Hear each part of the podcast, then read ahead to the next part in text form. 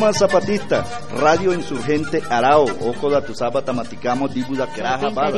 Ajin Juñonaco y Kai Organización Zapatistas Nesca, Warmicuna Manta. Tunapaita Sayachinchi, Radio Insurgente, Kaika México, Zahtapi. Piscunachos, compañeros y compañeras. Radio Insurgente Manta, Comunicadores, Nocajina Indígena, América, Perú, Suyu Yachtamanta, Ecuador, Bolivia, Kimsantin Suyu, Juluriku, que Quechua, Quichua, Sinipe, Pimarispa, Chaymanta Pacha,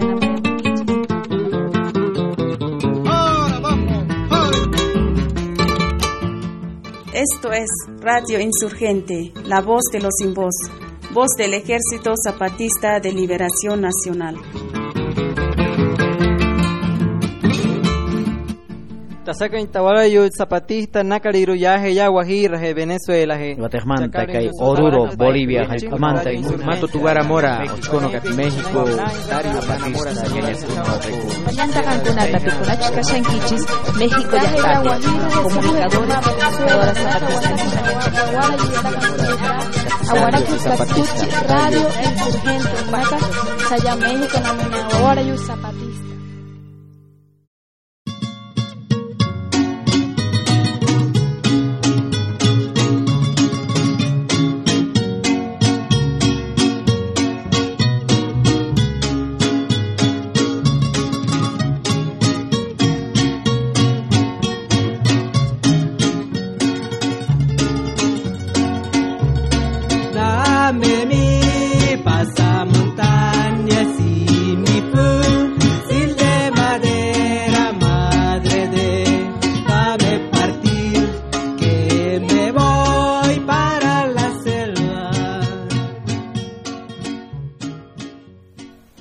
Radio Insurgente, la voz de los sin voz, voz del Ejército Zapatista de Liberación Nacional, da la bienvenida a todos y a todas que nos escuchan en esta emisión semanal.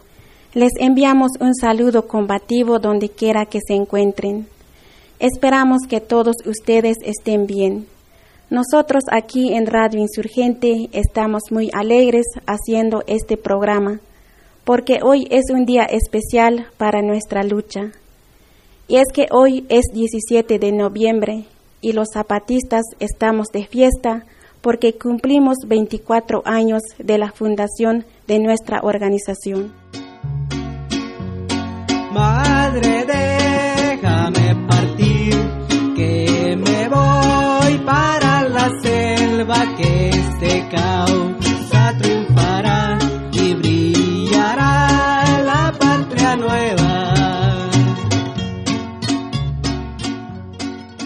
Así que este día vamos a hablar un poco de nuestro aniversario zapatista y además escucharemos algunas músicas dedicadas a nuestra lucha. También presentaremos un resumen de las participaciones de los pueblos indios del centro de México que contaron sus historias y luchas en el encuentro de Bicam. Además tenemos algunas informaciones sobre la caravana de observación y solidaridad con las comunidades zapatistas, que hoy comienza su trabajo por los distintos caracoles. Entonces los invitamos a que nos acompañen y comenzamos con un poco de noticias.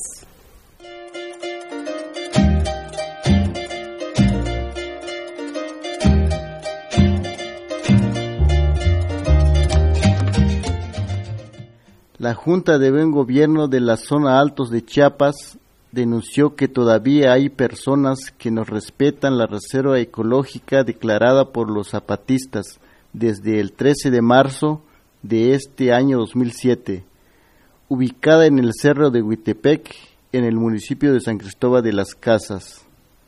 Ya hace unos meses la Junta denunció que en esta reserva ecológica, vigilada permanentemente por un campamento de zapatistas, entran personas sin permiso para cortar árboles, sacar agua y hacer turismo. La Junta denunció también hace unos meses que en entonces candidato priista a la presidencia municipal, Mariano Díaz Ochoa, ofreció en su campaña desalojar a los zapatistas de la reserva de Huitepec. Ahora la Junta explica que hay rumores de que el mismo Mariano Díaz Ochoa quien ganó las elecciones locales, planea desalojar la reserva de Huitepec el próximo 2 de enero de 2008. Además, la Junta dice que en este mismo mes de noviembre también ha entrado gente desconocida en la reserva para cortar los árboles. Ante estos hechos, la Junta hace un llamado a todos los adherentes de la otra campaña y a toda la gente de buena voluntad a que estén atentos y a que apoyen de alguna manera esta reserva que se encuentra en riesgo por las provocaciones y las amenazas.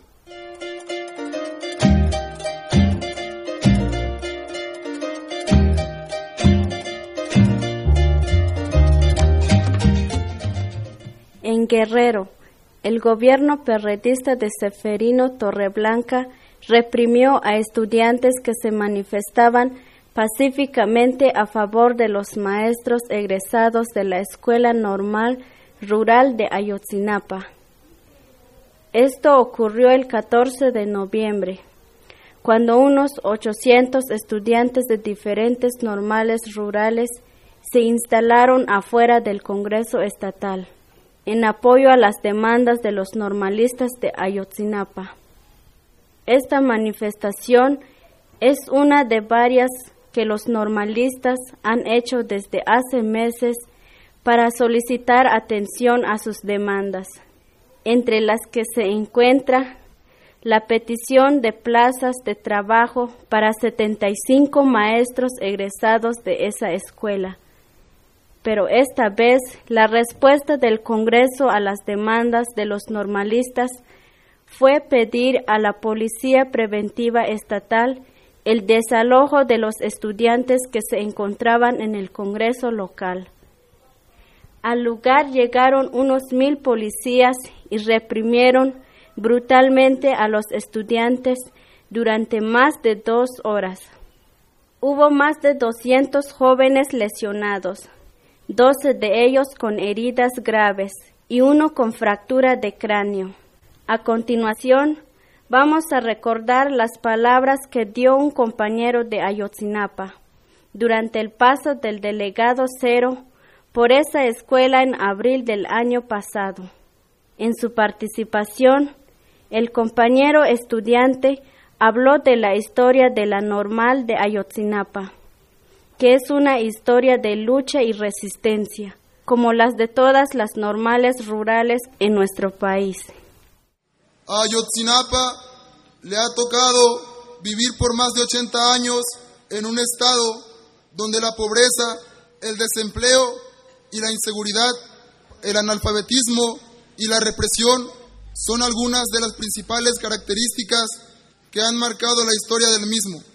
Todo esto ha sido la causa de la inconformidad social de nuestro pueblo que valientemente ha demostrado de muchas maneras. Pero Ayotzinapa no ha estado sola a lo largo de su lucha histórica contra los pseudogobernantes que siempre han tratado de desaparecerla. A partir de 1935, Ayotzinapa se conjuntó con las demás escuelas normales rurales existentes en el país, aproximadamente 32 en aquel entonces se agrupan por primera vez en defensa de la educación pública, creando a la Federación de Estudiantes Campesinos Socialistas de México, FEXUM, organización estudiantil de las más antiguas de nuestro país. El normalismo rural ha sido víctima de un constante hostigamiento y represión impuesto por el gobierno que busca todos los medios para terminar con la organización estudiantil, así como la labor formativa del normalismo rural, ya que las normales rurales siguen significando semilleros de la conciencia social.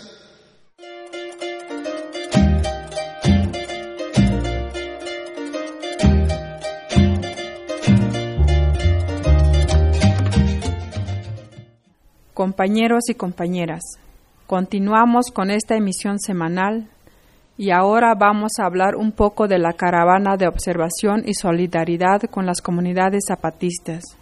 Esta caravana está integrada por compañeros de la otra campaña de diferentes estados de nuestro país y tiene la misión de recabar información de la situación en las comunidades ante la actual ofensiva de los malos gobiernos.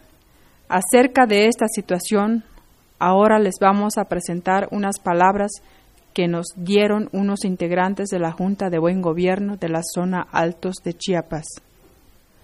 Uno de los compañeros de la Junta explicó un poco la situación en esta zona Altos y qué tipo de problemas ha tenido algunas comunidades. Bueno, buenas tardes. Pues este quiero hablar algunas palabras aquí en Caracol 2. Eh, cómo está la situación de las comunidades zapatistas. Hay muchos problemas, sobre todo eh, lo que está pasando en algunas comunidades, en algunos municipios autónomos, que como así ha venido en varios años el movimiento de los paramilitares, eso no que ya, ya no actúan, sino que están este, haciendo otras formas, en diferentes formas lo hacen pero no que hacen solo, sino que hacen así porque así quiere el gobierno del Estado y también el gobierno federal. Y por eso, un ejemplo, así como pasó en San Andrés, una amenaza para el Consejo Autónomo. Eso es, se ve que sí, que es un problema muy serio para nosotros como base zapatista, porque los partidos políticos, que ellos lo que quieren es provocar lo que hacemos nosotros, que aunque nosotros queremos construir algo, este, mejorar algo en nuestros municipios, pero ellos ponen pretextos o ponen obstáculos para no este, avanzar la construcción o la reconstrucción de algunos ejemplos como mercado. Eso se ve que sí este, es muy problema muy serio, porque los paramilitares, aunque las comunidades no muy se ve, no muy se nota pues que sí, cómo, cómo andan, cómo caminan, cómo controlan, ¿no? Pero en los hechos se ve que sí ahí están. De por sí así han venido pues buscando provocaciones, pero no han logrado la provocación porque el Consejo Autónomo también este, tiene su tiene su modo de pensar, como analizar, pues para no, caer en provocación. Porque si caemos en provocación, pues el gobierno, pues este, interviene, pues la, policía y todo, ¿no? Es que quiere el gobierno. Pero no solo en San Andrés, sino que también en otros municipios autónomos. También tienen problemas. Claro que son diferentes. Otros por tierras. Entran a pelear entre campesinos, entre, entre comunidades, hacen divisiones, dividen la gente, las comunidades. Y ahí cuando nada, ya no este, la comunidad está dividida, pues ya entra la provocación, la confrontación y todo, ¿no? Pues ya difícil para controlar. Pero algunos ya no aguantan eso y por algunos caen en la provocación. Pero no conviene. Lo que queremos es, si hay problema de tierra, pues se puede solucionar en la vía pacífica, cuando entiende en las ambas partes cualquier problema, sea este un problema grande o un problema pequeño, ¿no? Pero se puede solucionar. Cuando uno quiere, cuando no, uno no quiere, cuando este ya es una provocación, ya se empeora más la situación, ¿no? Es lo que está pasando en otros municipios autónomos. Entonces se ve que sí la situación cada vez más este peor que antes. En otros lados, pues, este, así está pasando también, así sufren la gente, ¿no? Pero no, aunque hace así, paramilitares y otras personas lo vamos a seguir trabajando. No que con eso que vamos a asustar, no, sino al contrario, tenemos que organizar más, tenemos que mejorar algunos trabajos para que no haya problemas, para que no sucedan otras cosas pues difíciles como en, como en varias ocasiones se empeoró más la situación. la decisión de que esta caravana llegara este día 17 de noviembre fue para juntar los actos de solidaridad con las comunidades zapatistas y el aniversario de nuestro movimiento. Escuchemos a otro compañero de la Junta que nos habló sobre esto. Pues bien, compañeros y compañeras, así como ya hemos escuchado lo que dijo el compañero, cómo está actuando el gobierno mexicano en nuestros estados. Por eso este voy a hablar un poco sobre el aniversario el 17 de noviembre. Sabemos que esa fecha no vamos a olvidar. Muchos compañeros y compañeras saben que esa fecha es muy importante porque es la formación del Ejército Zapatista de Liberación Nacional. Así como ya este, sabemos que hay compañeros que están organizando en DF, son los compañeros adherentes de la otra campaña, de la sexta declaración de la selva lacandona. Estos compañeros van a llegar el día 16 en San Cristóbal y allí este van a quedar y el día 17 van a dividir en los caracoles aquí en Chiapas. Por eso sabemos que muchos compañeros están mostrando que están apoyando en los pueblos zapatistas, por eso están, están organizando cómo van a ir acompañando y a celebrar esa fecha muy importante, hacer las fiestas. Por eso, compañeros y compañeras, no estamos solo. La que vamos a hacer ese aniversario, sino que muchos compañeros que vienen de diferentes estados, por eso este estamos contentos que estamos con otros compañeros y no solo los zapatistas hacen esa fiesta, sino que vamos a hacer este ese aniversario más contentos y más tranquilos. Pues es mi palabra, compañeros y compañeras. Esta primera canción no, no es nuestra, esta no, no la hicimos nosotros, pero hemos hecho una adaptación y va dedicada a ustedes. Porque esto ya comenzó y nadie nos va a parar. Porque esto ya comenzó y nadie nos va a parar.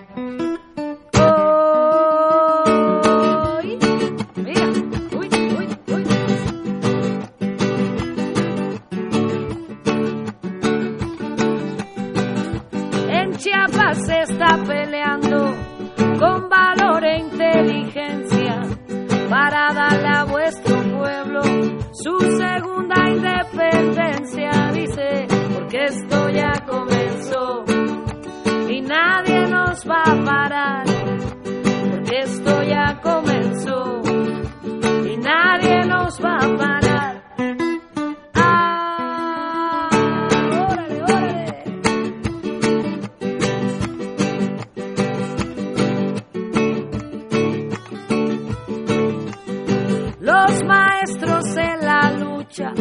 Junto con los guerrilleros, con todos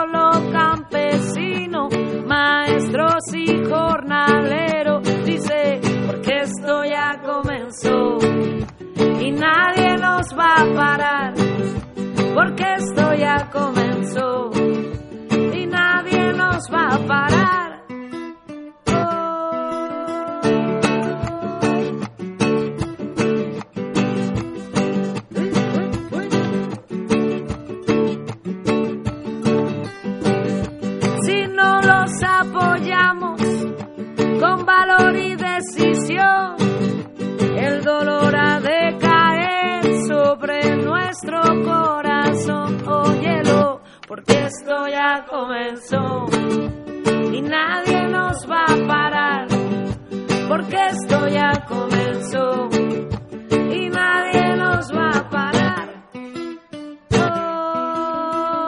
Hoy ya comenzó, mira, y nadie, nadie nos va a parar. Oye, mujeres nos enseñan la consigna verdadera cuando una mujer se avanza. No hay hombre que retroceda, mira, porque esto ya comenzó y nadie nos va a parar, porque esto ya comenzó y nadie nos va a parar.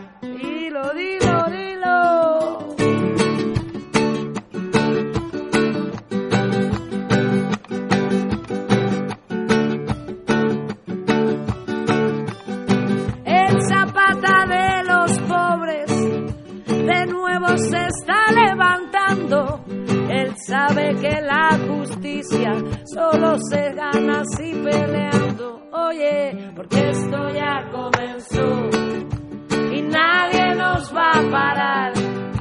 Porque esto ya comenzó y nadie nos va a parar. Dice, porque esto ya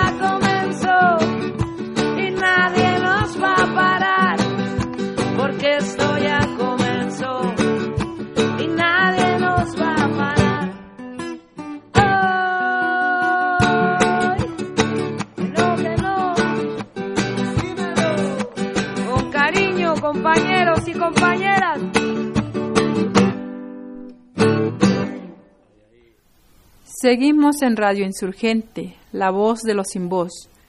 Esta canción que escuchamos fue dedicada a todos los zapatistas y a todos los compañeros y compañeras que siguen firmes con su apoyo en esta lucha. Y pues ya les tendremos más información sobre los festejos de nuestro aniversario y sobre esta caravana de observación y solidaridad que ya está en Chiapas. El próximo martes 20 de noviembre, esta caravana dará una conferencia de prensa sobre su visita, así que vamos a estar pendientes para informarles a ustedes de todo lo que van a decir estos compañeros y compañeras. Y ahora comenzaremos con el resumen que preparamos de las historias de dolor y resistencia de los pueblos indígenas del centro de México que se presentaron en Bicam. Primero escucharemos las palabras que dio el pueblo purépecha de Michoacán.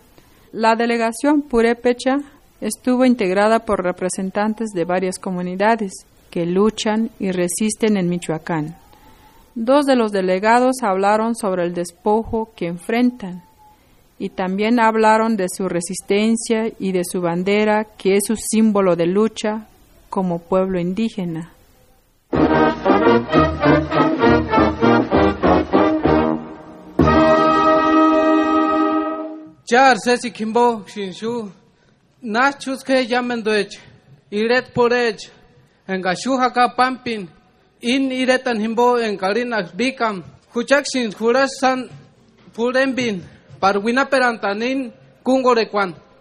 Nos estamos presentando con nuestro idioma de purépechas. Aquí con el permiso de las autoridades de Bicam vamos a contar lo que nos ha pasado en nuestros pueblos.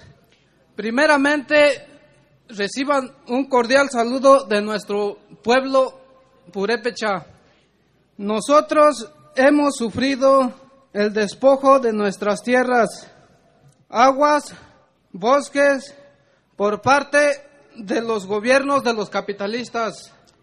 También nos han golpeado en nuestra cultura pues quieren quitarnos nuestras costumbres y a nuestras tradiciones los convierten en mercancía para los turistas. Además nos discriminan y somos víctimas de la injusticia y de la pobreza extrema que nos obliga a emigrar a los vecinos países y en donde muchos de nuestros hermanos mueren y no vuelven por falta de empleos aquí en México. Sin embargo, somos un pueblo en resistencia, pues conservamos nuestras costumbres. Hablamos nuestra lengua, sembramos el maíz, cuidamos a Nanacuerápiri, que es la madre tierra, y no aceptamos que el gobierno nos diga cómo vivir. Por eso ejercemos nuestra autonomía a través de las asambleas comunales, que son nuestra máxima autoridad. Para seguir resistiendo, nos hemos sumado al Congreso Nacional Indígena y a la otra campaña, porque esta es una guerra a muerte. O muere el capitalismo o morimos nosotros los indígenas.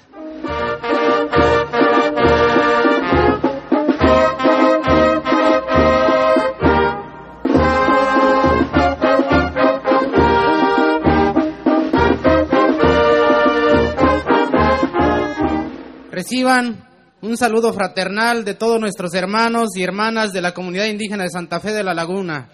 Solamente les queremos decir que el 17 de noviembre de 1979 en nuestro pueblo empezó una lucha por la recuperación de las tierras comunales y actualmente sigue luchando por la posesión comunal de la tierra y por los derechos de los pueblos indígenas. Queremos explicarles también significa la bandera purépecha que está a mi lado izquierdo. Esta bandera nace en 1979 después de la lucha de la comunidad de Santa Fe de la Laguna y es el símbolo de la lucha y de resistencia que adoptaron todos los pueblos indígenas purépechas. Y rápidamente ahí vemos cuatro colores, azul, verde, amarillo y morado. El azul significa la región del lago, que puede ser el lago de Páscoro y el lago de Siragüen y todas sus comunidades. El verde simboliza la parte de la Sierra Purépecha, el amarillo de la cañada de los once pueblos, el morado significa la región de las ciénegas de Zacapu y cuna del maíz Purépecha. En el centro, el puño de la mano izquierda, que significa la unidad de los pueblos de las cuatro regiones purépechas cuatro grupos de flechas, que significa la defensa que debe de hacer el pueblo purépecha hacia los cuatro puntos cardinales. El fuego, que es la representación de nuestro dios Curicaveri aquí en la tierra con la obsidiana blanca. Todo esto significa que los pueblos purépechas siguen en pie de lucha.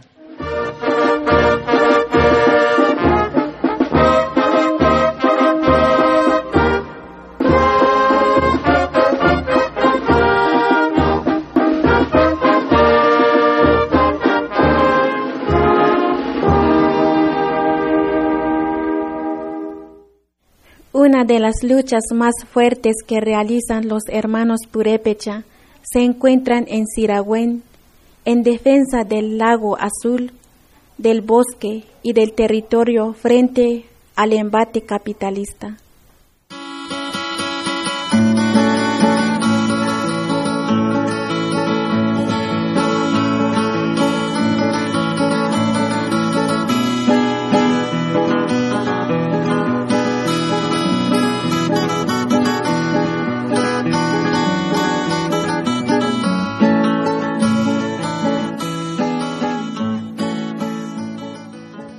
Yo vengo de la comunidad indígena de Sirahuén con la mesa directiva de la comunidad interna de Sirahuén. Yo me llamo Marcos Paz Calvillo. En Sirahuén hemos tenido mucha represión. Esta lucha la empezamos hace aproximadamente 38 años en virtud de que todo el tiempo la Secretaría de Reforma Agraria nos hacía negativos solicitudes que se hacían de reconocimiento y titulación complementaria de bienes comunales. La comunidad tiene su título virreinal de 1731 con un amparo de posesión donde le dieron las tierras a la comunidad indígena de Sirahuén. La superficie de esta comunidad son 21.500 hectáreas. En virtud de que las autoridades agrarias negaron todo, no nos quedó otro remedio que organizarnos y acabar con las haciendas, todo era pura hacienda. Fue cuando empezó la represión y los asesinatos y la lucha y la represión ha seguido dura. Algunas gentes que ya han visitado ya conocen el lago de Sirahuén y la ambición de todos los ricos extranjeros y los más ricos del país nos reprimen y nos amenazan, pero no damos un paso atrás. Así es que allí tenemos metidos a, grandes capitalistas, tenemos un señor que se llama Guillermo Arreola Estrada, tenemos el lago más bello del país, podemos decir, con mucha satisfacción, porque la comunidad indígena trabajó para la conservación de ese lago, no nos dio ninguna dependencia, la asesoría técnica para poner presas de gavión con piedra, tenemos cerca de 20 mil metros cúbicos de esas presas, consideramos que ningún lago ni ninguna laguna se han organizado para hacer estos trabajos, tenemos nomás en Siragüen más de mil hectáreas de reforestación, entonces este, allí trabajamos y la seguridad de los arbolitos y de todo el trabajo es que se trabaja en común, hombres, mujeres, niños, niñas, todos a trabajar en la reforestación.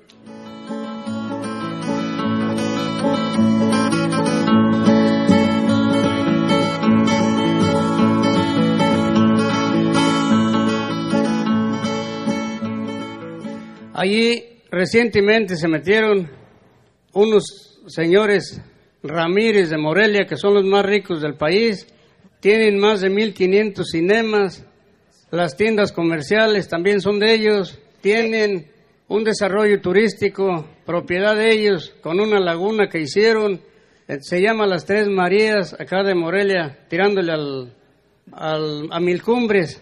Cayeron a Siragüena hace poco, agarrando por ahí como unas 15 hectáreas, todas reforestadas, ya grande la reforestación, y poniendo cerca de malla, cerrando, nos organizamos la comunidad y fuimos y los paramos, los corrimos. Dijeron que les había vendido unos extranjeros ese terreno. dijimos que los buscaran para que les pagaran y no les robaran ese dinero. Y que si querían algo, que se dirigieran a las dependencias agrarias y allí contestábamos. Y el día 9 de marzo, cuando íbamos a venir al Congreso a Jalisco, Fui a firmar y con el comisariado iba, él es el comisariado de la comunidad, y nos agarró la judicial allí y nos echó para adentro a los dos, ahí en Páscuaro. Pero luego ya nos habían aceptado la fianza para salir y la fiscal dijo que no, teníamos, no alcanzábamos fianza, nos la negaron. Se organizó las comunidades, Nurío y muchas comunidades que nos dieron el apoyo y estudiantes de algunas casas de estudiantes de Morelia y de todos lados, maestros también se solidarizaron y eso es lo que nos tiene acá afuera. Por esta lucha de Siragüen, yo tengo ahorita más de 200 procesos de, por la tenencia de la tierra y por la defensa del lago. Entonces, pues por nosotros no hay problema. Yo les digo a los compañeros que si los últimos días de vida me toca pasarlos adentro, Allí no, allí no la terminamos, ni un paso atrás, compañeros.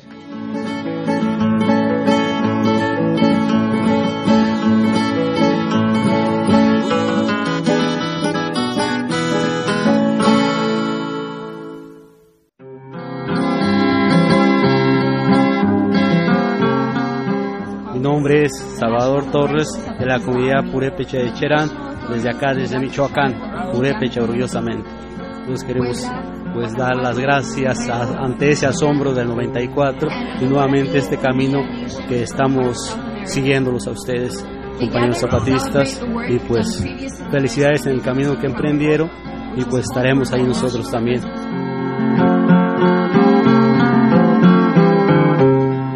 Urasha Calle, Radio Insurgente, Wanda, del Ejército Zapatista de Liberación Nacional, Etzakurin, Shati y Shuweratin, desde las montañas del sureste mexicano.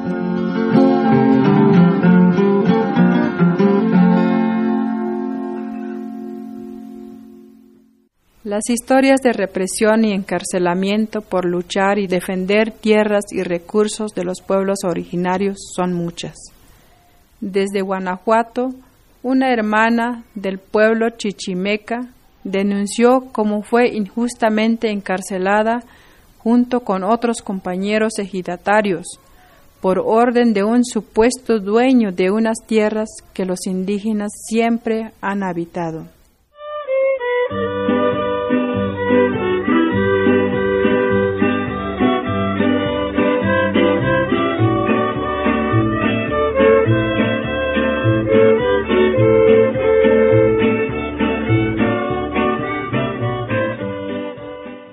Es Alejandra Mendieta y vengo del ejido de la estancia municipio de Victoria, Guanajuato. Tenemos un problema sobre tierras. Cuando entró el procede, nada más nos midió lo que es el ejido de la estancia. Pero tenemos unos planos donde tenemos otro terreno. Los primeros planos abarcan una distancia grande, como mil hectáreas más o menos más. Y entonces, el 19 de marzo, como entre las 12 y 1 de la tarde. Nos tomaron presos a, cinco compañeros junto conmigo. Este, yo bajé a recibir el apoyo de oportunidades. Mis compañeros iban a diversos mandados. Ahí aprovecharon para tomarnos presos. De ahí nos llevaron a San Luis de la Paz.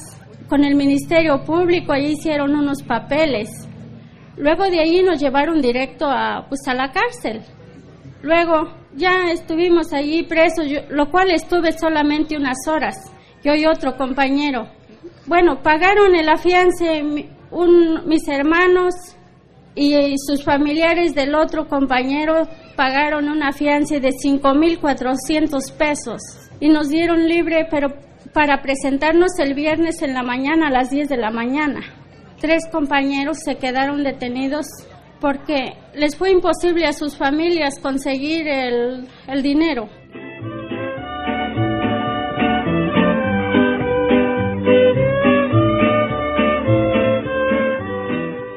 El viernes presentaron los tres detenidos y nosotros dos que habíamos salido bajo fianza.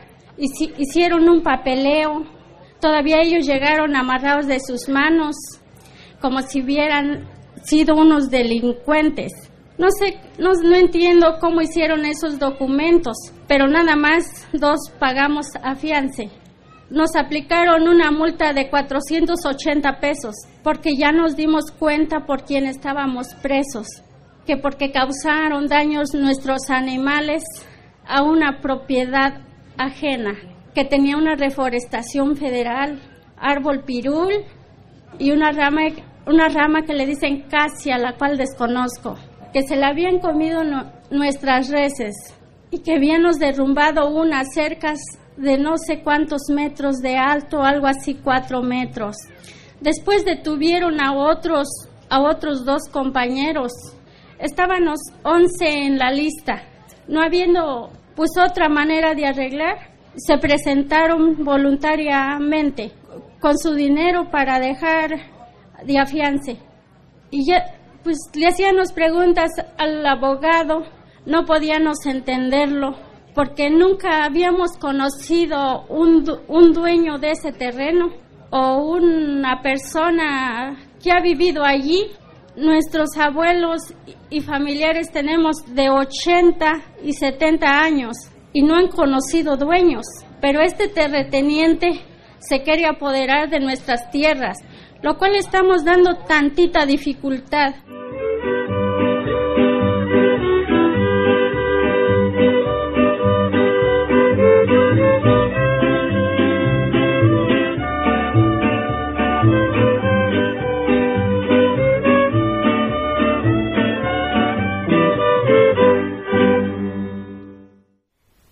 Los hermanos Yanyu, pueblo conocido también como Otomí, explicaron que los capitalistas los han despojado de su agua, pero hablaron también de la lucha que hacen por defender sus recursos.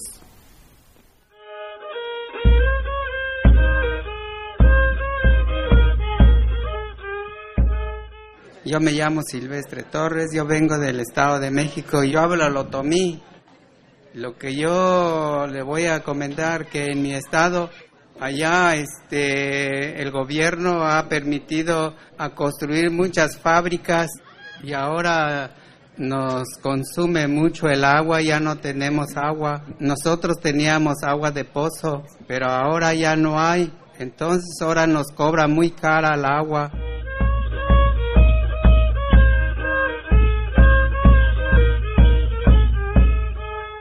Nosotros venimos del Estado de México. Específicamente yo les voy a hablar de mi comunidad que se llama San Pedro Atlapulco.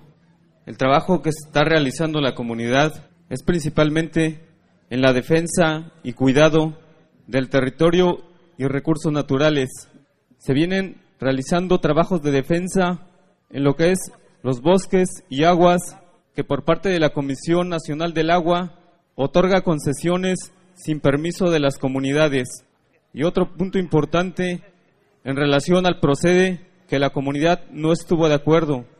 Y otra parte fundamental es la extracción que hacen la Ciudad de México y parte de la zona del Alto Lerma, que el trabajo que la comunidad ha hecho es en que reconozcan el cuidado y mantenimiento de los recursos que da la comunidad para prestar el servicio.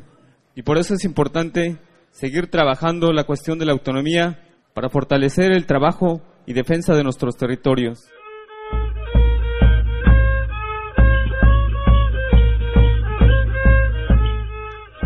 Mi nombre es Juan Dionisio, vengo de la comunidad ñañú de San Pedro Atlapulco, en el Estado de México.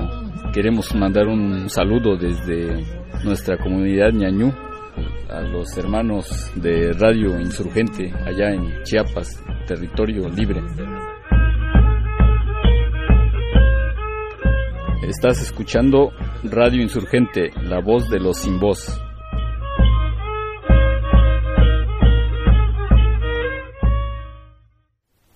El pueblo Huirrárica, conocido también por los mestizos como pueblo Huichol, habló de la lucha que han hecho por defender los territorios que ancestralmente les pertenecen, a pesar de la cerrazón del mal gobierno que con sus leyes facilitan el despojo.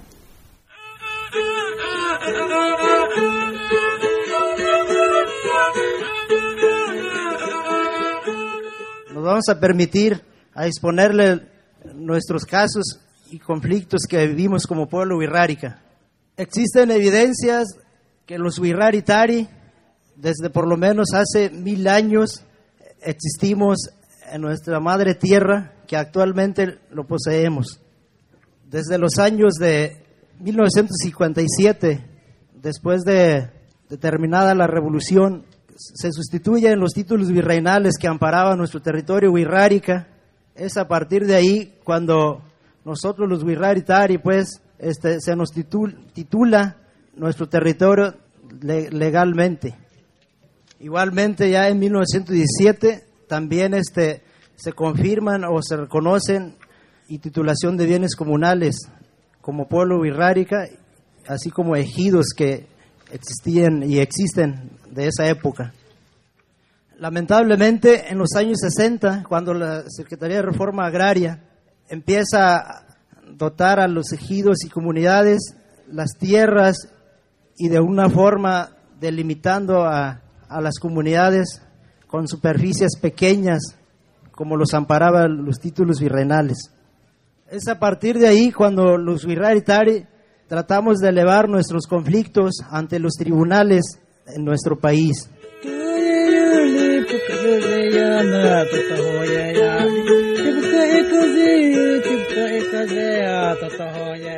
En específico, dentro del pueblo Wirrárica, este, existimos cuatro comunidades indígenas. Para el caso de Banco de San Hipólito, que está al sur del estado de Durango, solicitamos una dotación de 10.720 hectáreas y que posteriormente se elevaba al, al nivel federal, porque en esa época existían dos instancias. Y antes de ser elevada al nivel federal, se, le confirma a otra comunidad que no es wirrárica, una comunidad mestiza, que así nosotros les llamamos a los que poseen cultura diferente a la de nosotros, integrándolos indebidamente que nos correspondía a nosotros los wirraritari de bancos de San Hipólito. Así pasó en otras zonas, como el caso de con los hermanos que, que hoy tienen conflictos con el estado de Nayarí, que también existen ahí los invasores, y también el caso de Jalisco con los compañeros de, del sur de San Sebastián, por lo que de esa forma tuvimos que acudir en los tribunales unitarios agrarios para poder reivindicar nuestro territorio ancestral que, que nos corresponde. Pero los magistrados no entienden esta parte.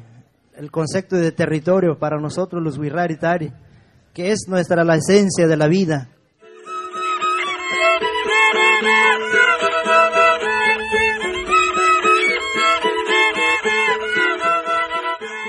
Para el caso de Banco, tuvimos ya dos sentencias negativas en donde los tribunales pues nos están condenando en que tenemos que entregar las tierras que nos corresponden a otra comunidad mestiza que no que nunca mostró documentos de forma acreditada, señalando que nosotros no tenemos ningún derecho preferencial y por lo tanto que no se nos está privando el derecho constituido legalmente y cuando nosotros como pueblo birrárica demostramos las probanzas de, acuerdo a los estudios antropológicos, culturales y la posesión inmemorial. De esta forma nos estamos dando cuenta que el Estado mexicano no tiene interés de resolver nuestro conflicto, porque no entiende en primer lugar nuestra situación como pueblo birrárica. Actualmente estamos en un recurso de amparo y que es el último recurso dentro de leyes nacionales. Y por lo tanto nos obliga que tenemos que recurrir ante los tribunales internacionales. Y hoy solidarizamos nuestra unidad como pueblo birrárica a todos los presentes aquí. Y si el presente es de lucha, el futuro será nuestro.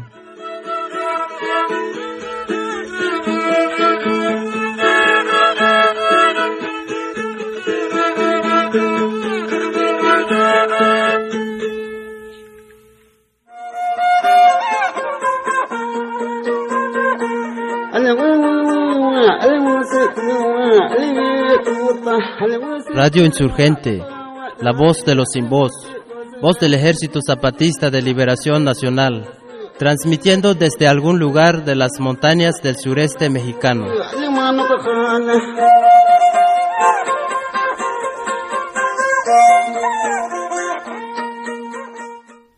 En Jalisco, en el lago de Chapala, se encuentran los hermanos del pueblo Coca de Mezcala un hermano y una hermana Coca hablaron de la lucha incansable que realizan para recuperar y defender su territorio, el lago y sus bosques.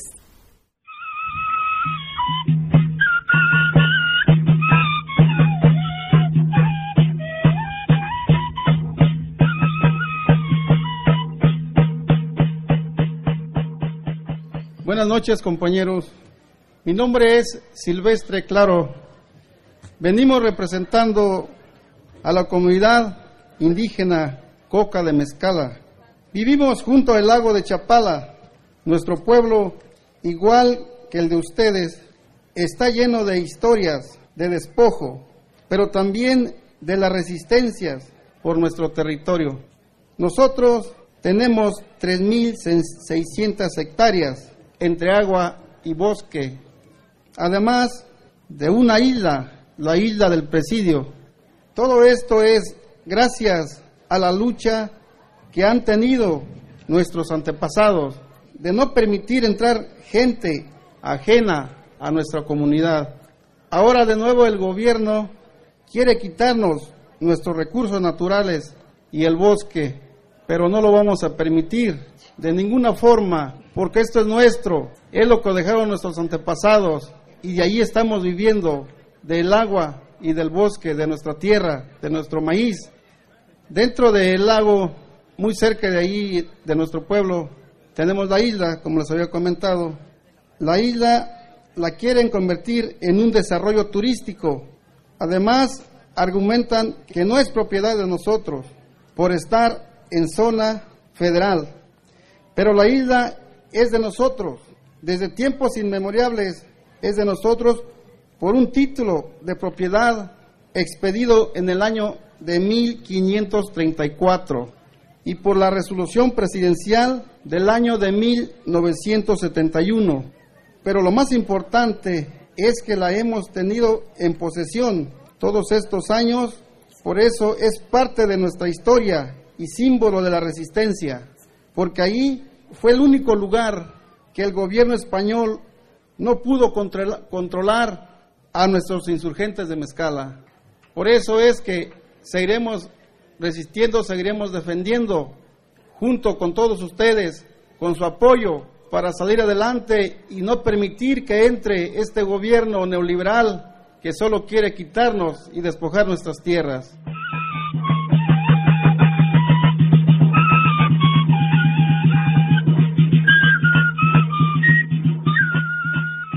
Buenas noches, mi nombre es Rocío Moreno y como ya había comentado Silvestre, las problemáticas que hay dentro de la comunidad.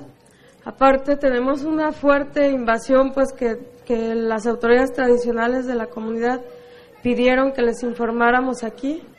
Es un empresario rico de Guadalajara que está localizado en la parte boscosa de nuestro territorio. Él tiene invadido más o menos como 10 hectáreas de zona boscosa dentro del, territorio y la tiene en posición como unos seis años. Y actualmente tiene como unos ocho años más o menos todo el proceso legal y todavía el tribunal, todavía no hay pruebas para él para declararlo que él es un invasor. Entonces, pues nosotros ya este, desde hace ocho años se ha demostrado pues que está dentro de nuestro territorio y que él tiene que salir por ser invasor. Y entonces, aparte de esta invasión y de la isla que la quieren convertir en una zona turística, también hay una ley estatal actual en el estado de Jalisco de los derechos y cultura indígena que nos desconoce como comunidad indígena a nosotros.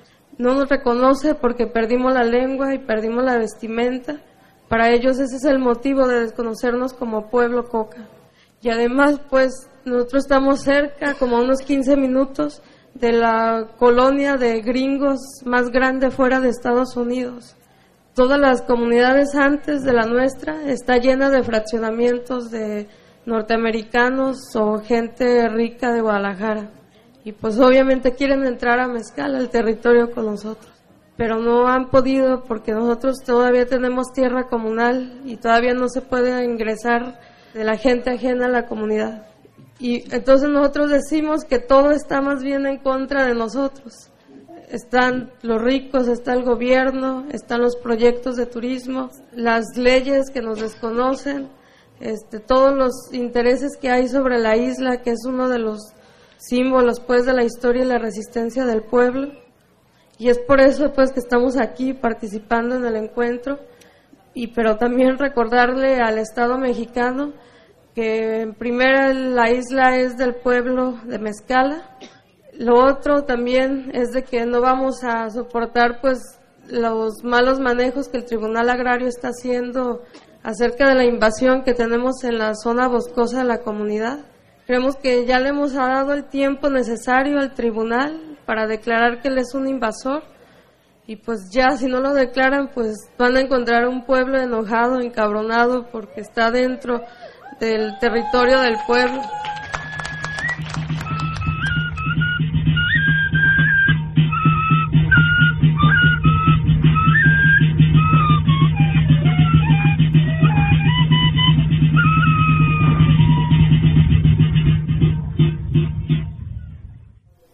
Escuchemos ahora un mensaje que envió el compañero Carlos González del pueblo Nahua de Tuxpan, Jalisco.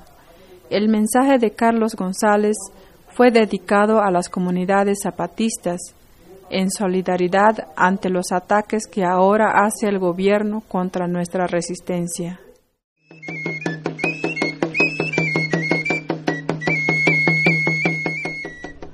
Hermanos, hermanas de las comunidades zapatistas, de las comunidades en resistencia del sureste mexicano, Primero que nada reciban un saludo de la comunidad indígena de Tuxpan, la comunidad nahua de Tuxpan, en el sur de Jalisco. Sepan que la resistencia y el valor que han tenido ustedes para exigir los derechos de nuestros pueblos y para levantar la voz de, de nuestros pueblos ha tenido un impacto en todo el país, en todas nuestras regiones y para nosotros es muy importante lo que ustedes están haciendo, el modo en que están resistiendo. Estamos enterados del el acoso que el ejército, que las corporaciones policíacas, que el Estado mexicano ha desatado en contra de ustedes, de nuestra parte la solidaridad, porque en, en la pervivencia de su lucha de sus culturas y de sus vidas está la esperanza de lucha de los pueblos originarios de México.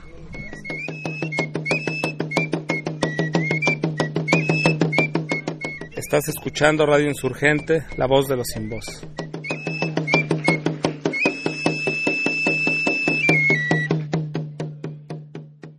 Una de las delegaciones más grandes que llegaron en Bicam fue la delegación Nahua, un hermano indígena del valle de Anáhuac, en nombre de los pueblos indígenas que todavía existen en el Distrito Federal, habló de cómo luchan en medio de esa enorme ciudad.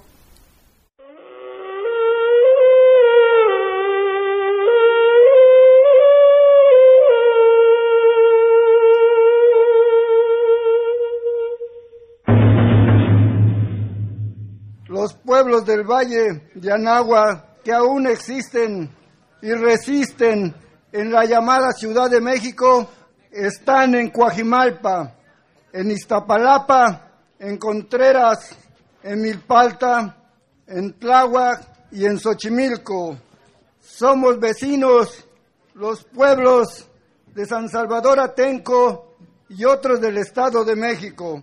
En el Distrito Federal, la propiedad de la tierra es un poco más del 50% de territorio que es propiedad comunal y ejidal en la época actual está siendo agredida por autoridades del PRD. Nuestra memoria se remonta a una larga noche de más de 500 años de explotación, despojo, discriminación y pobreza. A pesar de que cortaron el tronco de nuestro árbol, no pudieron arrancar su raíz y empezó a retoñar con el levantamiento indígena del Ejército Zapatista de Liberación Nacional, que sacudió a la nación e hizo visible a los ojos del mundo la opresión, la miseria, olvido y abandono en que vivimos y seguimos viviendo los pueblos indígenas de todo México. En el acontecer y caminar de los pueblos indígenas de México y América, que han preservado su historia, cultura y costumbres, se encuentra en la defensa de la madre tierra, a una guerra permanente de destrucción por el despojo y saqueo y la explotación irracional de sus recursos naturales como agua, bosques, ríos y lagos. También a la resistencia que han mostrado ante el asesinato la desaparición, tortura y encarcelamiento y represión de indígenas que defienden el patrimonio de sus pueblos y sus naciones.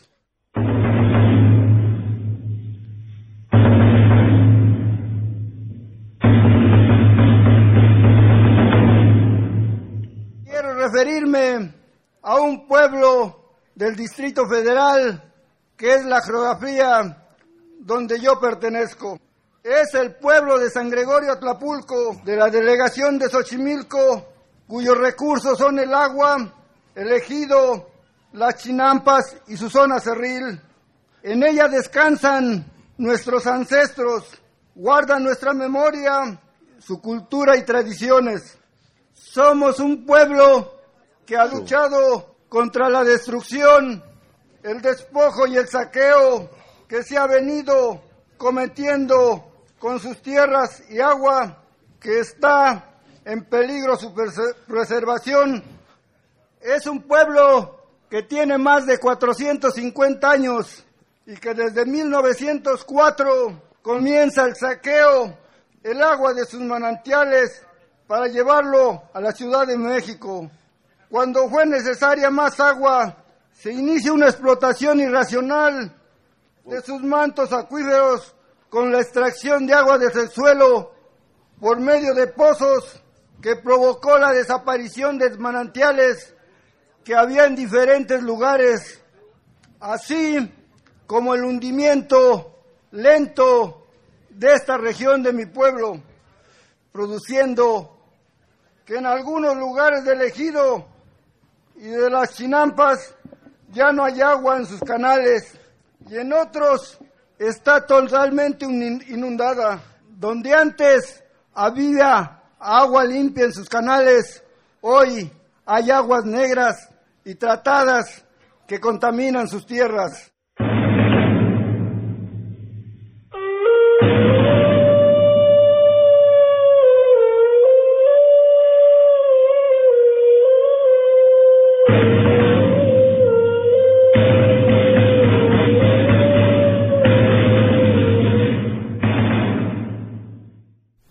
Pueblo nahua también tiene presencia en otros estados del centro de nuestro país.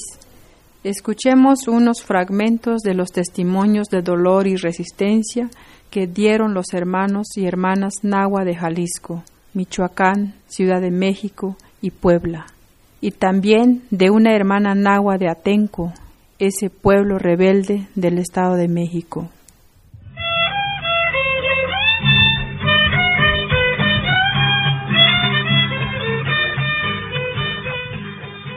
Mi nombre es Gaudencio Mancilla Roblada, soy el representante legal del Consejo de Mayores de mi comunidad indígena de Ayotitlán, municipio de Cuautitlán, estado de Jalisco.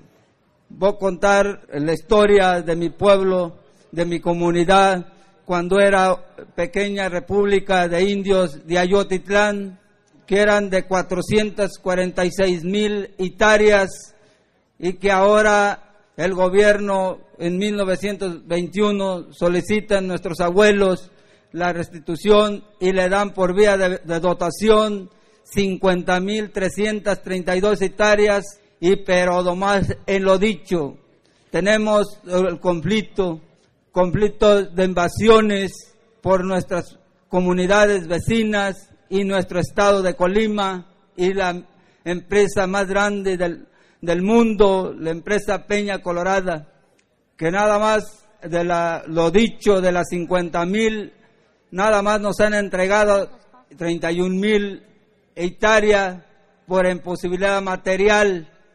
Ustedes, como lo, mencioné de un principio, que es de la Sierra de Manantlán, porque es lugar de aguas que corren para distintos municipios cuando este, las empresas, que es porque tienen hambre, porque tenemos los bosques llenos de medicinas tradicionales y bosques de pino, oyamel, fresno, nogal y cedro, y ellos dicen que están, que quieren cuidar, el gobierno quiere cuidar el bosque que nosotros este, estamos este, en una reserva porque ellos quieren vivir de nuestro territorio.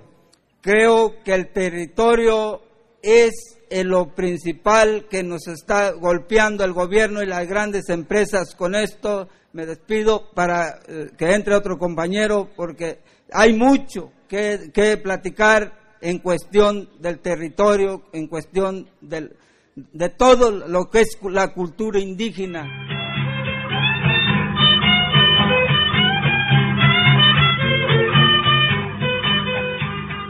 Me llamo Evaristo Domínguez Ramos de la comunidad indígena de Santa María de Ostula, municipio de Aquila, Michoacán.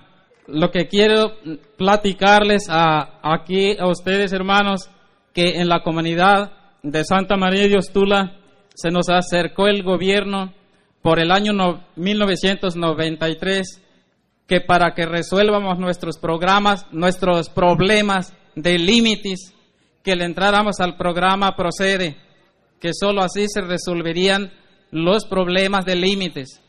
Pero nosotros los comuneros ya nos dábamos cuenta de las trampas que trae el Procede, pues no lo aceptamos. Después se nos acercaron y nos dijeron que para las comunidades indígenas ya no, no se va a aplicar el Procede, que ahora para las comunidades se aplica otro programa que se llama Prosecom, pero tampoco la comunidad lo aceptó porque ya había descubierto también la trampa. Nos dijeron que registráramos las aguas de, de manera individual, pero tampoco lo aceptamos.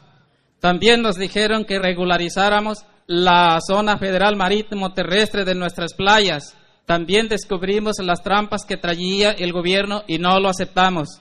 Nos piden permiso para que entren a explorar las, las minas de nuestra comunidad, pues tampoco lo hemos aceptado. Lo que nos hemos estado dando cuenta ahora que nos están robando nuestra sangre a través del programa Progresa. Yo, yo les pido aquí a todos los compañeros que ojalá y nos organicemos y mandemos a la fregada ese programa.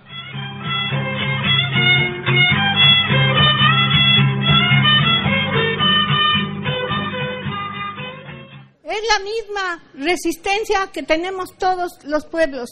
También aquí nuestros hermanos nahuas de distintas este, comunidades, es lo mismo nuestra madrecita tierra. En Xochimilco yo vengo representando la chinampería de Xochimilco. Miren, desde cuando fue la expropiación del ejido de Xochimilco por Salinas de Gortari, nos arrebataron nuestro ejido. Y ahora no tenemos ya dónde producir el maíz, por eso es que hay mucha enfermedad. Salinas de Gortari iba a ser un emporio turístico invadiendo desde Contreras hasta Milpalta. Y de Contreras a Milpalta iba a ser el tren bala, iba a ser una expropiación muy grande de tierras. Lo defendimos y sacamos un amparo y lo ganamos. Fuimos muy reprimidos, pero ahora, compañeros, lo ganamos, pero ahora vuelve otra vez ese emporio turístico que ahorita de Cuemanco va a pasar por ahí el metro a Clagua. Y en, en Xochimilco ahora se van sobre la Chinampa muchos proyectos turísticos, nada más para zona turística, pero lo que nosotros estamos en resistencia por nuestra madre tierra, queremos que siga siendo agricultura para hacerlo como antes nuestros abuelos hacían, de llevar las flores, la verdura de Xochimilco hasta el centro histórico. Yo quiero también que se tome en cuenta a, nuestros hermanos artesanos que venden en el Zócalo sus artesanías que vienen de varios estados de la República, no nada más naguas, de todas las comunidades y son reprimidos. En este momento están siendo reprimidos, les los están sacando. Entonces yo quiero que nos apoyemos. También quiero que se siga respetando la lengua indígena pero que sea la oral la que nuestros abuelos nos dejaron y no lo que unos maestros lo estudian y quieren hacerlo a su forma.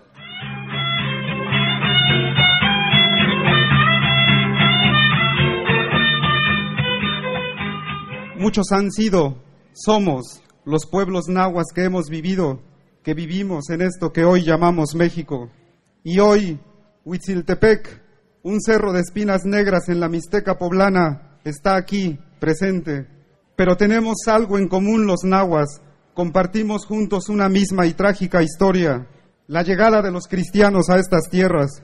Los cristianos llegaron con una espada y con una cruz para invadir, llegaron a matar, llegaron a destruir, llegaron a adueñarse de nuestras tierras y de nuestras almas, llegaron a imponer su religión, la religión cristiana. Pero la guerra de conquista no ha terminado tampoco la dominación religiosa. Por el contrario, esta sigue hasta la fecha. Nosotros, desde Huitziltepec, pensamos que el cristianismo es funcional al capitalismo, así como es necesario decir ya basta a la dominación política.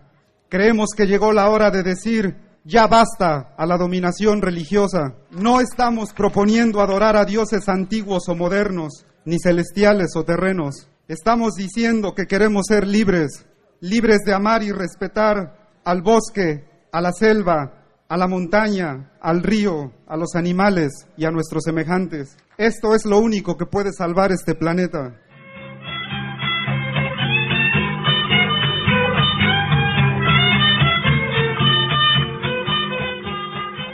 Un mensaje a nombre de mi pueblo náhuatl. Los poderosos han querido escribir una historia de despojo de sangre y de muerte, pero el espíritu indígena fluye por nuestra sangre. No estamos dispuestos a que sigan escribiendo esa, esa historia de derrota. Nuestros hermanos indígenas en Chiapas, el EZLN, nos enseñó a despertar nuestro espíritu indígena. Una nueva historia se escribe en México a partir de 1994 y es la resistencia indígena la que está logrando arrebatarle a los poderosos la historia.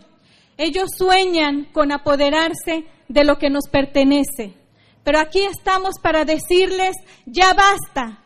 Y con hechos en Atenco hemos demostrado que un aeropuerto no existe. Ese aeropuerto se quedó solamente en sus sueños, en sus papeles. La nueva resistencia se está escribiendo con lucha, con dignidad, con trabajo. Estamos despiertos y estamos emprendiendo con este espíritu indígena la nueva historia de México.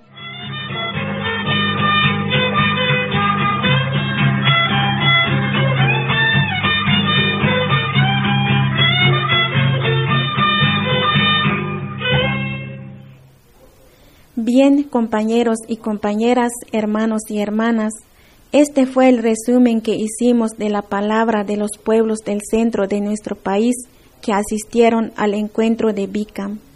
Y con esto ya estamos terminando la emisión de hoy. Les agradecemos mucho que nos acompañaron y pues nos vamos a despedir con las mañanitas revolucionarias dedicadas a todos los compañeros y compañeras bases de apoyo del Ejército Zapatista de Liberación Nacional y a los milicianos y a las milicianas. Muchas gracias, hasta la próxima.